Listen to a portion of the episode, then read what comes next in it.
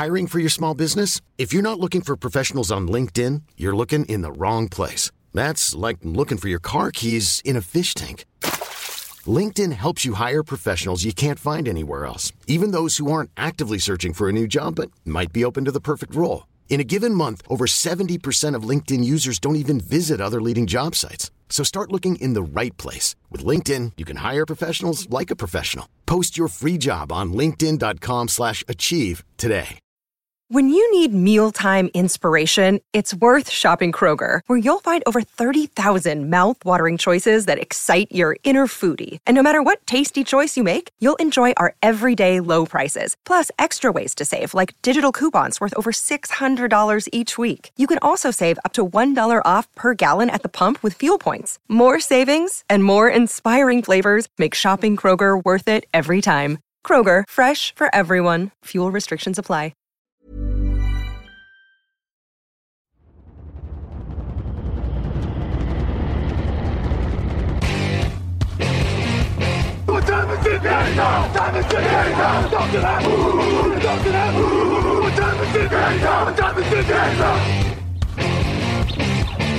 Got gun, Hulk left slot. Dixie left, T left. Mercedes, wide chip, Ricky. Fever left, 75, Katie, Omaha. Quick, going.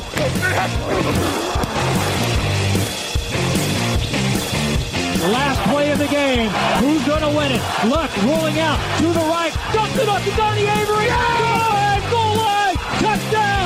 Touchdown! Touchdown! Touchdown! Touchdown!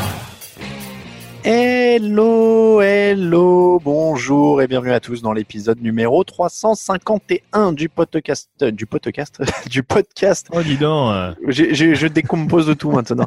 Euh, du podcast John Actuel, on m'a été très heureux de vous retrouver à mes côtés. Vous avez déjà entendu son rire légendaire, c'est Grégory Richard. Bonjour Grégory. Salut Alain et bonjour à tous. On continue de parcourir la draft NFL 2020 poste par poste et là on va parler euh, main violente, on va parler euh, on, on va parler IMC très défaillant parce qu'on a des, des, des, des joueurs très très costauds. Évidemment, il est Tu l'heure. dirais pas ça devant eux, j'en suis sûr. Non, souvent ils sont sympas. Bon après, il y a- il y a- ça dépend, de, ça Ah, dépend les pas du poste. c'est vrai que c'est pas les plus, c'est pas les plus chiants. ouais. Ouais, je sais pas. En fait, dans les interviews, j'étais en train de me, de me remémorer. C'est- en fait, je crois qu'à tous les, ça dépend pas du poste. En fait, ça dépend. euh, Il y a des mecs sympas et des mecs moins sympas à tous les postes, je crois. Ah non, je m'en rappelle, je m'étais fait complètement envoyer rembarrer par un joueur, un lineman des Patriots dont je citerai pas le nom. euh, quand j'avais couvert un Super Bowl, il avait été exécrable en interview. Donc, euh, Ah donc bon, non, en fait, ils sont pas forcément, euh, c'est pas forcément les plus gentils. Les mecs des équipes spéciales de Denver en 2014 étaient vraiment, vraiment très, très cool. Euh, voilà, c'était pour l'instant name dropping sans donner de nom. Les linemen, donc Grégory, on continue avec le même principe que les émissions précédentes. On donne d'abord les meilleurs répartis en deux chapeaux, donc le top du top et ce qui est un petit peu en dessous. Ensuite, on parlera des énigmes et des bonnes affaires. Le petit mot habituel, Grégory, de début d'émission. Comment on juge cette cuvée? De insérer le poste euh, dont nous allons parler, donc ici les linemen offensifs. Euh, alors forcément, du coup, c'est un peu comme le précédent podcast, donc ça va être tackle plus lineman intérieur. Euh, Mine de rien, on a quand même deux classes, je trouve, relativement profondes. Surtout en termes de lineman intérieur, c'est vrai que c'est paradoxalement, si je commence à, introduire le, le sujet, c'est voilà, on a on a une classe qui est surtout marquée par pas mal de bons centres, mais je pense que si on cherche des gardes à un prix relativement abordable, on peut être euh, agréablement surpris au cours de cette euh, de cette cuvée. Après, en termes de tackle, je trouve qu'il y a encore une fois pas mal de, de profondeur et pas mal de noms qui pourraient sortir au premier. Je pense qu'on peut aller jusqu'à 5 voire 6 tackles facilement dans cette dans cette place. Pas mal, pas mal du tout. Et bah écoutez, on est parti dans cette émission sur les linemen offensifs. Hey, what's up? This is Nate Burleson, 11 year NFL vet, all over the place in TV right now, and you are listening to the Touchdown Podcast.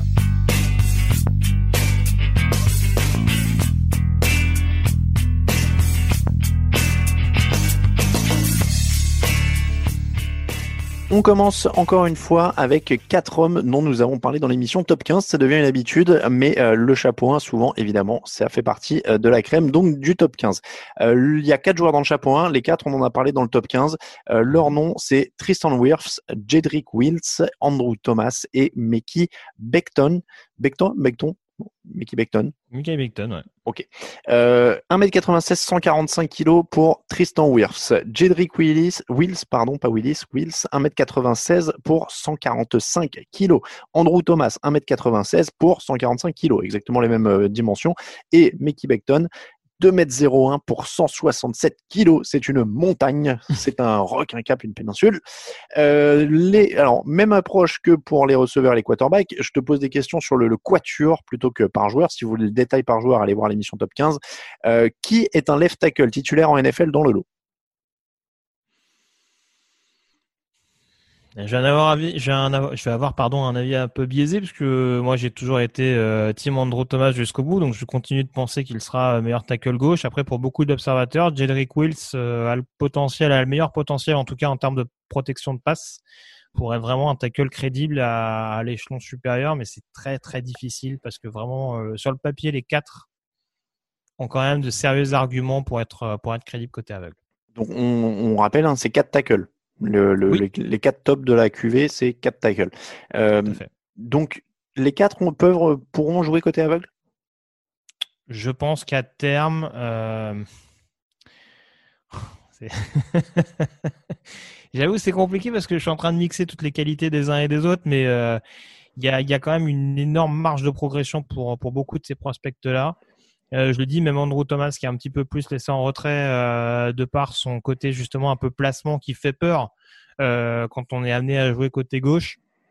Je pense qu'il peut s'aguerrir dans ce domaine-là. Donc non, non, je pense que peut-être Beckton éventuellement qui moi pour le coup j'étais longtemps team left tackle sur sur Mekai Beckton et je commence à me dire que c'est celui qui est peut-être le plus amené à jouer à droite mais franchement les quatre ont largement le, le potentiel après je te dis si je dois te donner une réponse euh, pour moi ce serait plutôt ou Thomas ou Wills Qui est titulaire jour 1 que ce soit à droite ou à gauche, mais qui tu peux drafter et utiliser sur ta ligne euh, dès le mois de septembre, si tout va bien?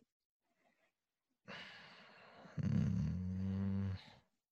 Ça dépend beaucoup du point de chute, mais euh, titulaire d'emblée, je te dirais Tristan Wirfs, qui a joué en plus dans un système euh, à Iowa qui qui est pas non plus, euh, sans lui rappeler euh, beaucoup de systèmes offensifs en, NFL. Hein. Kirk Ferentz, c'est le coach d'Iowa, c'est un disciple de Belichick, donc un autre. Donc voilà, du coup, voilà, système NFL, il connaît un petit peu et bon, il reste quand même extrêmement complet. Donc je pense que même si ça restera très dépendant de l'équipe où il est drafté et du groupe dans lequel il arrivera, ça m'étonnerait pas qu'il soit titulaire dès le premier jour en effet. Quel est le meilleur en protection de passe? Bah, de par ce que je te dis tout à l'heure, je pense, je dirais plutôt Jedrick Wills. Après, il y a quand même une marge de progression qui est assez importante, notamment, je trouve, pour Thomas et pour, euh, et pour. Qui est le meilleur à la course Andrew Thomas. Andrew Thomas. Et qui a le plus gros potentiel le, le Mhm. plafond, le fameux plafond. Ça dépend dans quelle optique tu vois ça. Euh, moi, je te dirais Tristan Wirfs dans le sens où c'est un joueur qui, je trouve, a quand même un énorme potentiel encore euh, à exploiter malgré le fait qu'il revienne dans beaucoup de top 10 d'observateurs. Euh, après, Mekai Beckton, il y a le côté très excitant où on veut voir jusqu'où cette, euh, cette énorme montagne est capable euh, d'aller, s'il est capable de vraiment étayer sa technique et de vraiment utiliser, maîtriser son poids, on dira, à bon escient pour être vraiment un tackle gauche crédible. Euh, voilà, si on parle de marge de progression, c'est les deux que je te citerai. Peut-être plus Beckton encore une fois, parce qu'encore une fois, il y a le côté vraiment projet euh, euh, plus excitant que vraiment aguerri à l'heure actuelle. Clairement, euh, 2m01, 167 kg, s'il a, si, s'il apprend et s'il développe sa technique, ça peut être assez Ah ouais, terrifiant ouais, en et, effet. puis, et, puis, lui il distribue des tartes. Hein. Lui. Donc il, il a des mains violentes. oui, un peu. C'est un puncher. on- on rappelle le terme technique, les- quand, on va, quand tu vas dire qu'ils ont des mains violentes, les linemen offensifs, ça signifie quoi exactement? Ça veut dire qu'ils peuvent être dissuasifs dès le premier contact. C'est-à-dire que euh, voilà, ils ont un usage des mains qui leur permet notamment ou de gagner suffisamment de temps ou euh, carrément de, enfin de, de détourner le, le rusher de, de son de son tracé entre guillemets initial. Quoi. En tout cas, euh, Mekai Beckton, ça a pas l'air d'être un mec qui prend des décisions très très euh, très très rapidement parce que alors j'aime bien regarder, tu sais, les, leur major euh, en termes de diplôme. Et Mhm. alors pour Mekai Beckton, son major, il y a marqué undecided. Donc le mec est à la fac depuis trois ans. Visiblement, il a même pas choisi de, de matière principale. Donc c'est pour dire à quel point on prend les études au sérieux euh, pour les athlètes. Exactement. Euh, Mekai Beckton, Jedrick Wills, Andrew Thomas, donc c'est le chapeau 1 et j'ai oublié Tristan Wirfs qui était tout en haut. Le chapeau 2, Josh Jones, pardon, César Ruiz, Lloyd Cushenberry.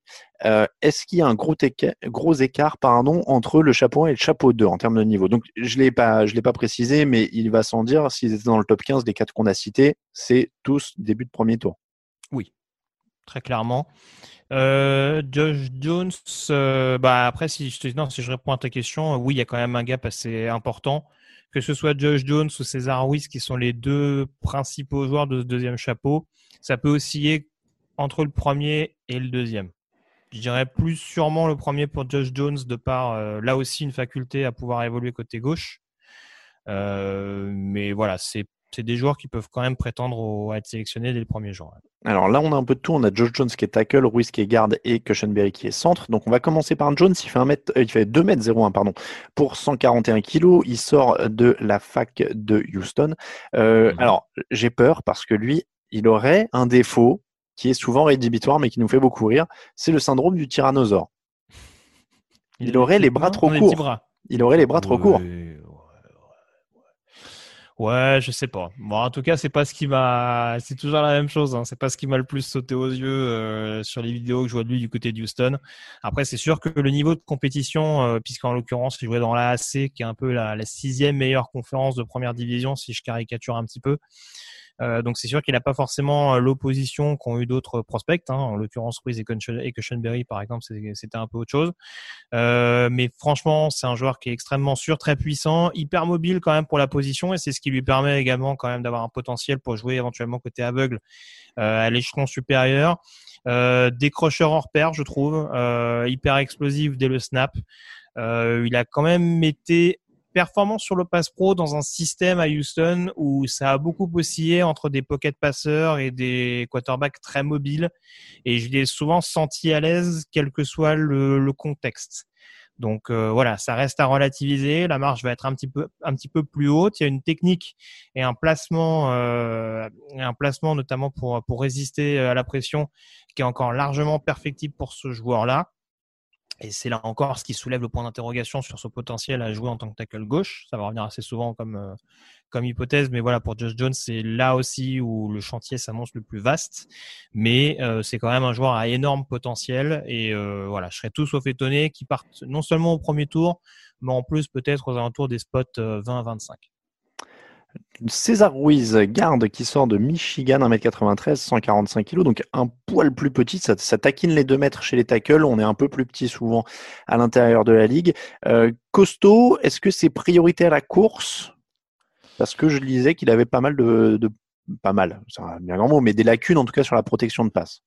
Ah bah euh, pas, vraiment. Je trouve que justement c'est un peu un phénomène. Euh, je te dirais plutôt l'inverse. Alors c'est vrai qu'à Michigan, euh, il a peut-être été un peu plus amené à montrer de quoi il était capable sur le sol qu'à la passe. Mais je trouve qu'en termes de, de passe pro, il a quand même montré des choses assez intéressantes. Alors je vais dire tout de suite, tu l'as catégorisé en tant que garde, c'est pas une erreur. Maintenant je, ce qui est impressionnant avec César Ruiz, c'est que il peut jouer dans beaucoup de registres. Et je pense qu'à terme, ça peut devenir un très bon centre parce qu'il a fini centre du côté de Michigan euh, avec justement, euh, je trouve, une explosivité extrêmement intéressante euh, au snap. Et on sait que ça, euh, chez les centres, c'est quand même une euh, quelque chose de très très appréciable. Maintenant, sa mobilité et son côté, euh, voilà, sa facilité, on dira, à, décrocher et à, à, être justement très technique, à savoir utiliser ses mains. On le sent peut-être un peu plus utile en tant que garde dans un premier temps en NFL. Euh, plutôt qu'en tant que centre. Voilà, il a aussi un, un, gabarit extrêmement compact. Alors ça lui permet de s'adapter, mais c'est vrai que il sera peut-être plus réactif vis-à-vis -vis de de joueurs un peu plus mobiles que face à des purs bull rushers, face à des gros obstacles. Et il va peut-être falloir dans un premier temps, on dira, euh, s'aguerrir dans une position de garde, euh, refaire un peu ses gammes, euh, notamment physiques, pour être capable d'encaisser, on dira, la charge de travail régulière d'un centre au fur et à mesure. Donc euh, voilà, je, je, encore une fois, tu n'as pas tort dans ton raisonnement, ça peut être un garde, mais qu'un, qu qui, qui présente quand même un assez bon rendement sur le pass pro. Donc euh, voilà, après, il va quand même falloir qu'il qu'il développe un petit peu son, son gabarit pour, euh, pour euh, vraiment être imbougeable, si je peux parler ainsi, euh, voilà, quel que soit l'adversaire qu'il aura face à lui. Bah, tu fais bien de le préciser. Après, c'est vrai que j'avais aussi lu qu'il était en fait très polyvalent sur l'intérieur de la Mm. ligne. Donc euh, voilà, ça, ça revient exactement à ce que tu disais. Euh, titulaire immédiat, Il a le potentiel pour, oui, je pense. Ouais. C'est- je- comme je disais tout à l'heure, hein, c'est un potentiel premier tour. C'est un joueur, si on a besoin d'un garde, dans l'immédiat, euh, très franchement, César Ruiz, premier jour, ça peut faire l'affaire. Eh ben, tu as répondu à ma question. Du coup, premier tour éventuellement pour César Ruiz de Michigan. Donc, euh, Lloyd Cushenberry il vient de LSU, le champion en titre, 1m93, 143 kilos. C'est un centre officiellement, lui, du coup, on peut le dire? C'est plus un centre, ouais. C'est plus un centre. Euh, Tout à l'heure, je parlais de la possibilité notamment d'être dissuasif vis-à-vis des nostacles. En tout cas, il a démontré plus de facilité dans ce registre-là qu'un César Ruiz à Michigan, je trouve. Est-ce que on est sur du solide en termes de QI football? C'est un gros leader, bonne technique et un petite lacune physique. Euh... euh, alors écoute, je... c'est quand même un joueur qui reste assez puissant. Euh, je pense qu'il manque un peu d'explosivité. C'est pas et pourtant euh, voilà on l'a déjà vu capable de décrocher. hein. Je me rappelle de certaines séquences, notamment euh, lors du Senior Bowl où il avait quand même marqué pas mal de points.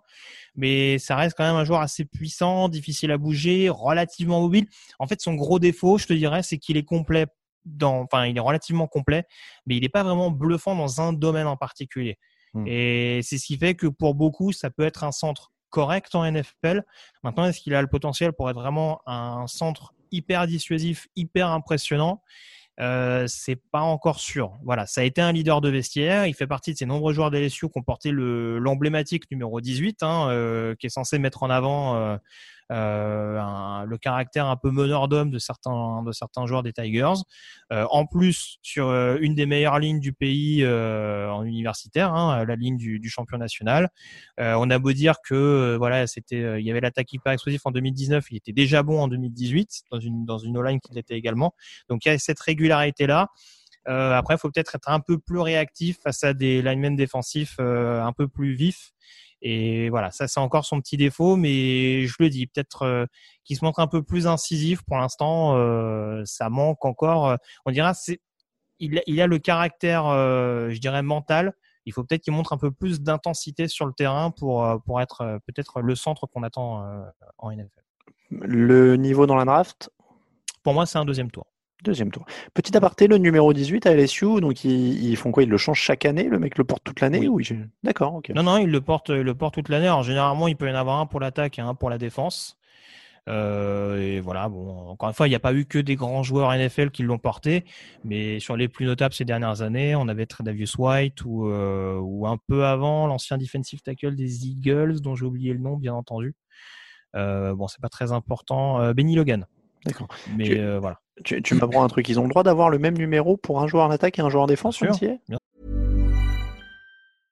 Imagine the softest sheets you've ever felt. Now imagine them getting even softer over time. That's what you'll feel with Bowl and Branch's organic cotton sheets. In a recent customer survey, 96% replied that Bowl and Branch sheets get softer with every wash. Start getting your best night's sleep in these sheets that get softer and softer for years to come. Try their sheets with a 30-night guarantee. Plus, get 15% off your first order at bowlandbranch.com. Code BUTTERY. Exclusions apply. See site for details.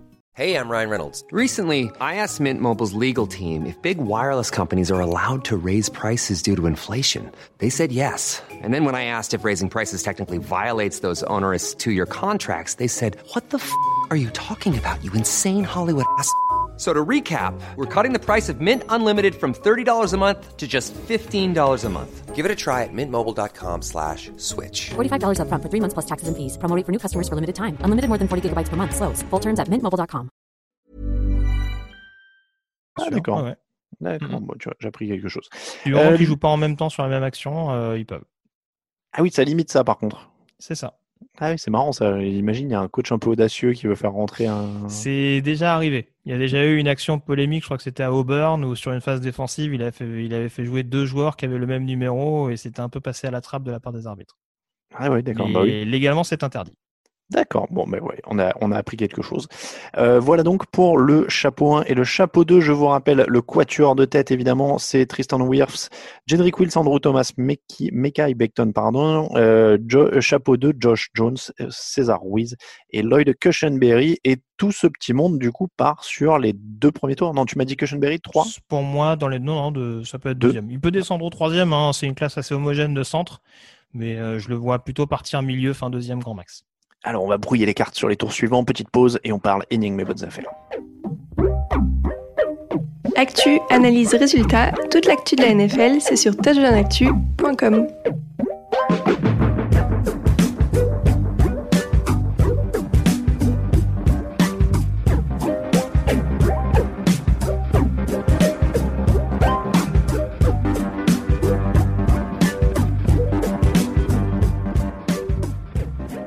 On continue ce podcast sur les linemen offensifs de la draft NFL 2020 avec Grégory Richard. Et Grégory, on est parti dans les énigmes. Tu en as choisi deux. Le premier s'appelle Lucas Nyang. Il fait 2m01, 149 kg et il arrive des Horned Frogs de TCU avec leur vilain maillot violet. Euh...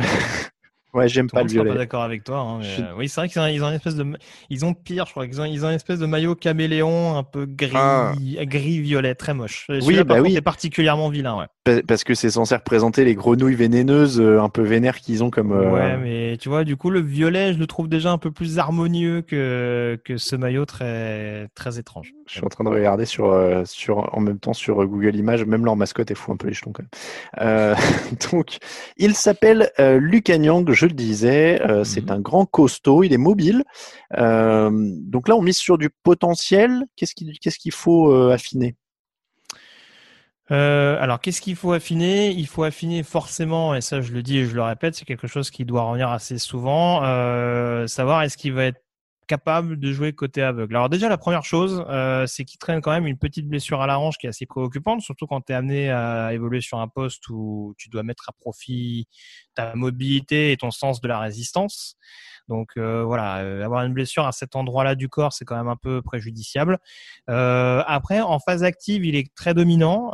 C'est d'ailleurs ce qu'en fait un joueur excellent au niveau du sol, extrêmement synchronisé. Le seul souci, c'est que ça se gâte un petit peu euh, quand justement il se retrouve à devoir protéger le ballon. Euh, et surtout, ce qui pose un peu problème, c'est qu'en l'occurrence à TCU, euh, l'attaque est pas vraiment axée sur le jeu à la passe. Et sur les quelques phases offensives où on l'a vu défendre euh, ou en tout cas protéger le quarterback, euh, voilà, il y a un placement qui est extrêmement négligé, une technique, un usage des mains euh, qui est beaucoup plus bâclé.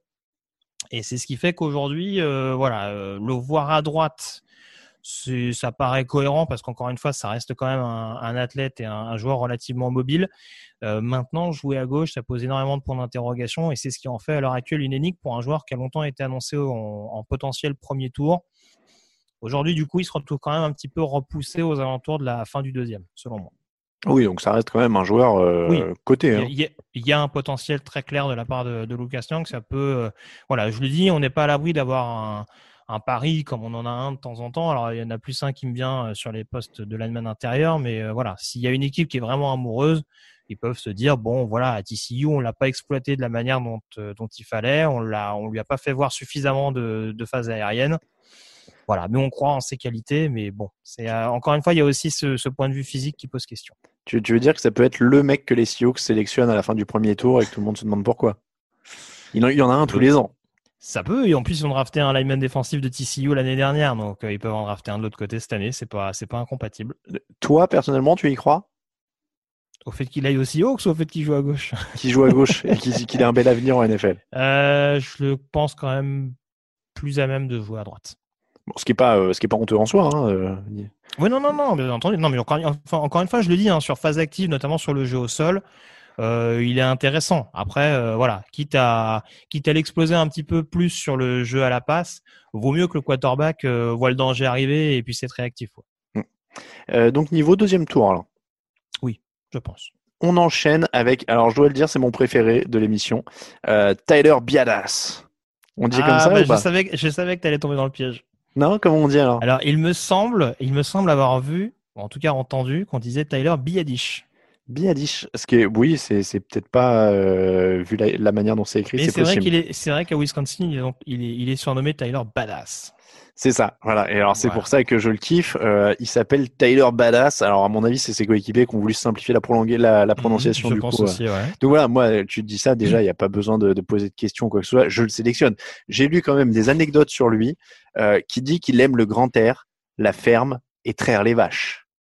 Donc, Ouais, ouais, ouais, bah. donc le Bienvenue dans fait- le Wisconsin, quoi. Donc voilà, le- alors euh, je vais te dire, le C'est un natif du Wisconsin, je précise. hein. le, le gonce fait 1,91 pour 143 kilos. Crois-moi que les vaches, elles ont intérêt à avoir les pieds bien accrochés. Parce que franchement, ça doit déménager. Euh, J'espère pour elle qu'il a pas les mains trop violentes. Tiens d'ailleurs, est-ce qu'il a les mains violentes, euh, Tyler euh, Tyler Oh, Voilà, On va oui. dire Tyler. oui, oui, ça va. Et oui, il peut être assez incisif. Ouais, c'est pas, c'est pas un défaut. Bon, je- j'allais être méchant. j'ai- sa photo sous le, les nez. J'allais dire, en effet, il a une bonne tête de mec du Wisconsin, mais c'est peut-être pas très sympa. Bon, euh, puissant, leader, mais euh, il finit pas ses actions, manque un peu de qualité athlétique. Oui, très clairement. Tu globalement bien résumé. Alors, c'était le meilleur copain de, du running back Jonathan Taylor, dont on a parlé dans un précédent podcast, hein, qui a pété tous les records du côté de Wisconsin. Euh, mais autant je parlais de Lucas Young, qui, on dira, sur les phases aériennes, n'a pas pu se faire la main du côté de TCU. Bon, les linemen intérieurs à Wisconsin, globalement, le jeu au sol, ils connaissent. Oui. Donc ça, ça, il n'y a pas trop de soucis. Euh, après, euh, voilà, puissant, technique, déterminé en effet sur le sur le jeu au sol. Euh, gagnerait quand même à finir un peu plus les actions. C'est sûr qu'on n'est pas sur du profil un peu mobile, euh, capable de décrocher, donc capable de décrocher, pardon, donc il pourra peut-être pas s'adapter à tous les tous les systèmes offensifs euh, NFL. Après, euh, c'est vrai qu'il a un gabarit un peu plus compact. Donc c'est vrai que voilà, il y a peut-être un petit déficit de physique, de mobilité, de réactivité tout simplement euh, pour lui permettre vraiment de, de réussir euh, sur euh, sur la protection. Donc voilà, un rôle de centre relativement classique, euh, sans trop forcément l'exposer et voilà, peut-être pas trop le laisser en, en homme à homme sur des sur des phases de protection de, de passe. Euh, voilà, ce sera quand même un joueur qui présentera beaucoup de de conditions, on dira, pour vraiment en faire un joueur euh, important en NFL. Euh, et puis j'ai aussi mis en énigme parce que tout comme Lucas Young, il y a quand même une fin de saison où il a traîné pas mal de blessures. Je crois que j'ai vu l'épaule, j'ai dû voir la hanche également, j'ai un doute. Mais voilà, c'est un joueur qui a joué beaucoup de rencontres du côté de Wisconsin et qui a fini un petit peu sur les rotules. Donc euh, voilà, il y a aussi un point de vue santé à prendre en considération. On sait qu'il y a des paris qui ont déjà été tentés. Hein. Je parlais justement de ces paris de fin de premier tour. Euh, Cincinnati, par exemple, qui avait misé sur Billy Price euh, il y a quelques années, le centre d'Ohio State. Ça n'avait pas été très concluant. Donc, Mm. euh, est-ce qu'une équipe va le retenter dans le contexte actuel? J'en suis pas persuadé. Euh, niveau dans la draft, du coup, en prenant en compte tout ça. Si on aime vraiment le joueur, je pense que ce sera fin deuxième tour. Sinon, ce sera plus aux alentours du troisième, je pense. ça reste quand même plutôt pas mal pour Tyler Badass. J'ai- J'aimerais bien qu'on du coup on l'autorise à avoir marqué Badass euh, sur son sur son maillot, ça pourrait être cool. L'époque, Euh, en XFL, il aurait pu. C'est ça, à l'époque en XFL ça se faisait. Je crois que la NBA a fait des soirées où les joueurs avaient le droit d'avoir leur surnom à la place de leur nom de temps en temps. Ah, sans doute. Ils ont dû événementialiser ça de temps en temps. Les bonnes affaires à présent, et on va commencer avec un nom qui va peut-être dire quelque chose à ceux qui suivent la NFL depuis un moment, puisqu'on va parler de John Runyan. Euh, Runyan, il a exactement le même nom que son père, et il a le même boulot que son père, et il vient de la même fac que son père, euh, qui était lui aussi lineman offensif, donc comme ça, la boucle est bouclée. Euh, John Runyan, il fait euh, donc euh, 145 kilos pour 1m95, donc c'est un beau bébé. Mhm. Il vient de Michigan, je n'avais pas précisé la fac. Euh, je lis qu'il manque de puissance et de technique, donc tu mises quoi sur le QI football? Euh, oui, sur le QI football, euh, je trouve que athlétiquement, il est quand même pas repoussant, si je peux parler de cette manière-là. Il a montré lors du combine qu'il avait quand même de bonnes qualités athlétiques. Après, c'est vrai que euh, c'est peut-être l'explication un peu facile, mais c'est vrai que quand on regarde beaucoup d'analyses concernant John Runyan, euh, on le compare beaucoup à son père, qui était quand même un, un All-Pro. Oui, c'est un Euh, gros, voilà, gros joueur. Faut, quand même, hein. voilà, faut quand même lui laisser le temps. Euh, à Michigan, il a pas, il s'est pas révélé euh, tout de suite, tout de suite non plus. Mais je trouve que sur le pass pro, il y a quand même un sens du placement. Tu l'as dit en effet, il y a une technique qui est quand même encore très très laborieuse et c'est là-dessus où en effet on se dit que bon, c'est un peu difficile de le concevoir tackle gauche à l'échelon supérieur. Euh, maintenant à droite, euh, de par la mobilité qu'il montre, le côté un petit peu euh, voilà besogneux euh, qu'il peut mettre en avant. Euh, encore une fois, dans un système à Michigan où il a montré qu'il était capable de le faire. Je pense que ça ne va pas être déconnant, mais euh, voilà, tout dépend ce qu'on en attend. Euh, si on attend qu'il devienne un tackle gauche comme son père, bah, on risque d'être un peu déçu. Si on cherche un tackle droit solide, potentiellement titulaire toute la saison sans forcément être extraordinaire, je pense que John Ryan, ça peut être un, un pari à tenter, surtout que on est peut-être plus aux alentours du cinquième, sixième tour en l'occurrence s'il vient être sélectionné. Ouais, donc là, on est sur de la vraie bonne affaire. Si tu récupères un titulaire au cinquième tour, c'est pas mal. Mm. Alors, titulaire sous quelle échéance? Dès la saison rookie? Peut-être peut-être dès la deuxième saison éventuellement. Logan Stenberg, c'est ta deuxième bonne affaire. Logan Stenberg, il nous vient de Kentucky. Euh, j'ai, alors j'ai pas converti, mais il doit faire 1m98, quelque chose comme ça, et 317 livres, donc c'est un beau bébé aussi. Je vous donnerai les chiffres si vous les, si vous les voulez. Euh, costaud dans le bas du corps, intelligent, très bon pour contenir son adversaire. Ouais. Ouais, euh, je pense que ça va devenir un joueur un peu de tête à claque pour beaucoup de franchises. C'est le type de joueur qu'on adore avoir dans son équipe et qu'on déteste avoir en face. Ah, oui. Euh, parce que j'ai lu que c'était une brute épaisse un peu qui finit Oui, les actions, qui écrase les mecs. euh. Voilà, c'est il- lui apparemment la définition, euh, enfin nasty, le côté un peu euh, un peu sale, méchant, il a il, il a à peu près admis l'idée. Ça lui a coûté beaucoup de pénalités d'ailleurs du côté de du côté de Kentucky. Mais voilà, très clairement, si on cherche un joueur agressif, intense et relativement solide euh, en termes de technique sur le jeu au sol, voilà, avoir un joueur hargneux comme Logan Stenberg, c'est c'est pas c'est pas déconnant.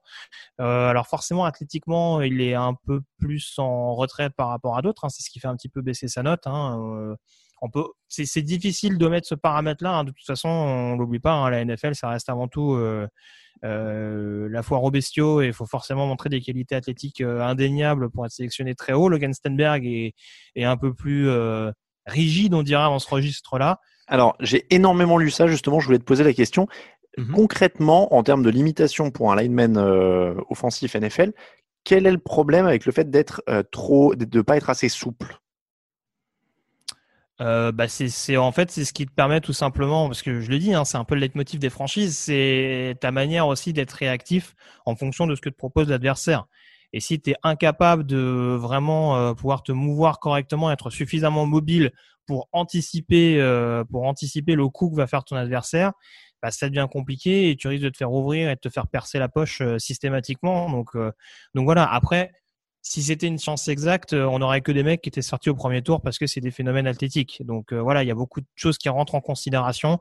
Je pense encore une fois, de par le côté vraiment euh, intense, euh, bagarreur que Logan Stenberg en NFL, ça peut être quelque chose d'intéressant. Après, il y a autre chose qui joue contre lui, c'est que du côté de Kentucky en 2020, euh, en 2019, pardon, il n'a pas forcément eu l'occasion de démontrer sa capacité sur le jeu aérien puisqu'en l'occurrence du côté de Kentucky, euh, on parlait des receveurs dans un précédent podcast, mais ils avaient un receveur qui jouait au poste de, quarterback, euh, Lynn, Bowden. Et en l'occurrence, le but du jeu, c'était plus de lui faciliter les, brèches euh, sur le jeu Wildcat, ce qui a parfaitement été capable de faire Stenberg. Mais en l'occurrence, on n'a pas forcément pu voir sa capacité à être euh, vraiment tenace sur le sur le sur le pass pro. Et encore une fois, pour un joueur qui présente pas une mobilité, une réactivité dingue, Bon, c'est ce qui c'est ce qui le fait un petit peu un petit peu chuter. Après, euh, pour répondre tout de suite à ta question, je pense qu'on est quand même sur une fin de troisième tour, grand maximum début quatrième. Donc euh, voilà, il y a de quoi quand même s'en frotter les mains, sans forcément considérer Stenberg comme un comme un pur pari sorti de nulle part quoi. En tout cas, tu viens de me donner une idée d'article. Ce serait de parler justement des. Tu, tu disais, on n'a pas dans la ligue que des joueurs sélectionnés dans les premiers tours parce que c'était des phénomènes physiques.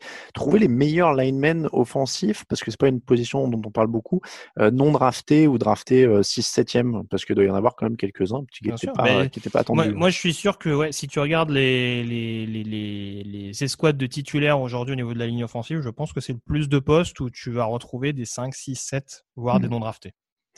Les... On a terminé donc euh, ce qui était énigmes et euh, bonnes affaires. C'est l'heure du classement. On en a donc 1, 2, 3, 4, 5, 6, 7, 8, 9, 10, 11. Il y en a plus pour les linemen. Euh, Tu as le choix donc de prendre n'importe qui dans ton équipe. Dans quel ordre tu les sélectionnes? Je m'en fous, c'est subjectif. Donc numéro 1, Andrew Thomas. Andrew Thomas, allez. C'est fait pour ça, c'est le moment deux- subjectif. Numéro 2, Tristan Wirfs. Numéro 3, Jerry Quills. Euh, bon, numéro 4, quand même, Becky Beckton, de par le, de par le phénomène physique, c'est difficile de passer à côté. Numéro 5, je dirais César Wiz. Euh, numéro 6, Josh Jones. Euh, numéro 7, que Sean Berry. Et après, je te dirais Euh, Tyler Bayadaz en 8, enfin Biedish, pardon, tu vois, mais moi je fais avoir. Euh, Biedish en 8, euh, Stenberg en 9, Nyang en 10 et Ronyan en 11. Ronyan en 11, ça marche. Ben vous avez le classement donc de Grégory des 11 linemen. Évidemment, si vous voulez en lire plus, il y a les fiches sur le site, il y a les mock drafts, euh, les comparaisons, les top par poste, enfin voilà, des tonnes et des tonnes de contenu qui arrivent d'ici la draft. Tout ça est complémentaire. Encore une fois, n'hésitez pas à aller sur le site. Merci beaucoup Grégory pour ce nouvel épisode. Toujours un plaisir. Et on vous rappelle que pendant le confinement, le podcast Jean Actu est avec vous à raison de trois émissions par semaine. C'était l'épisode numéro 351. On remercie tous ceux qui nous soutiennent sur Tipeee. N'hésitez pas à les rejoindre pour nous suivre sur les réseaux sociaux Twitter à TD Actu, Facebook à TD Actu, Instagram à Touchdown Actu, euh, les comptes perso à Thielo Radio, ça pour Grégory, à Talin Mattei pour moi-même. On vous rappelle que toute l'actu de la NFL, c'est sur tdactu.com. On vous rappelle aussi, tiens, parce que je, je le rappelais en début d'émission sur les premières, la draft, c'est du 23 au 25 avril. En tout cas, au moment où on parle, ça n'est pas décalé. Merci encore, Grégory. On vous dit à très bientôt pour un prochain podcast.